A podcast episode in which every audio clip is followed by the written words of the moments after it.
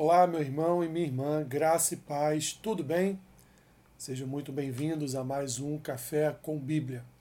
O texto que eu tenho para compartilhar com vocês nesta manhã está lá na carta de Paulo aos Romanos, capítulo 14, versículo 17, que diz assim: Porque o reino de Deus não é comida nem bebida, mas justiça e paz e alegria no Espírito Santo. Meus irmãos, nós somos convidados todos os dias pelo Espírito Santo a nos alegrar no Senhor. Como bem diz aqui o apóstolo Paulo, o reino de Deus não é de fato comida e bebida, ou seja, o que ele quer dizer com isso? Que o reino de Deus, ele não se atém às preocupações deste mundo. Como o Senhor Jesus nos fala em Mateus capítulo 6, não, não se atém às preocupações do que comer, do que vestir, como será o dia de amanhã. O reino de Deus, meus irmãos, não tem essa preocupação. A preocupação maior, o foco maior para aqueles que habitam no reino de Deus, para aqueles que andam no reino de Deus, para aqueles que pertencem, pertencem ao reino de Deus, é justiça, paz e alegria no Espírito Santo. Justiça, meus irmãos, porque justiça está ligado a todas as coisas e principalmente às Escrituras, a palavra do Senhor, pois aquele que obedece, aquele que anda segundo as Escrituras, ele, portanto, é um justo. Ele é um que pratica a justiça. Em segundo lugar, nós andamos em paz, e mas não essa paz que o mundo nos oferece, a paz de movimentos populares, a paz de pombas soltas numa praia. Não, meus irmãos.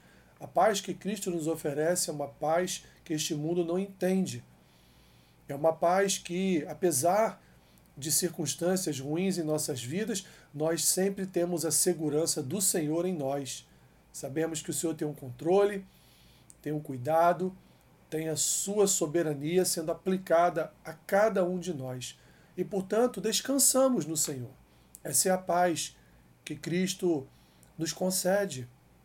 E por último, no reino de Deus, meus irmãos, nós temos a alegria do Espírito, porque sabemos que somos salvos, porque sabemos que a nossa alegria não se resume a este mundo, a esta terra, mas a nossa alegria está num futuro, num futuro eterno, onde nós estaremos na presença de Deus a todo momento, onde nós estaremos ali numa comunhão, numa aliança plena diante do nosso Senhor, Criador e Salvador.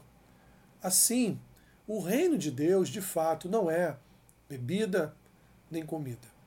Infelizmente, meus irmãos, muitos cristãos só se preocupam com isso todos os dias. As suas petições, as suas orações, os seus pedidos ao Senhor só se referem a questões de comida e bebida. Só se referem a comida, a vestuário, a problemas é, na sua vida pessoal, na sua vida financeira. Mas nós devemos entender que, como o próprio Senhor Jesus nos revela em Mateus capítulo 6, quando ele fala dessa ansiedade pela vida, ele fala que, em primeiro lugar, vem o reino de Deus e a sua justiça.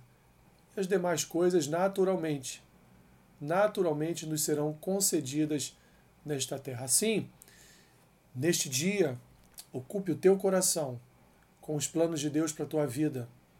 Tire, não se preocupe daquilo que ainda nem aconteceu e que você nem sabe se vai ou não acontecer, meu irmão e minha irmã. Mas alegre-se no Senhor, pois Ele é a tua rocha, Ele é a tua salvação ele é a pedra angular que sustenta toda a tua existência, toda a tua vida.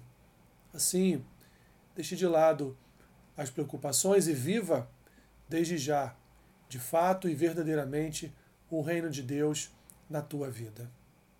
Senhor, obrigado.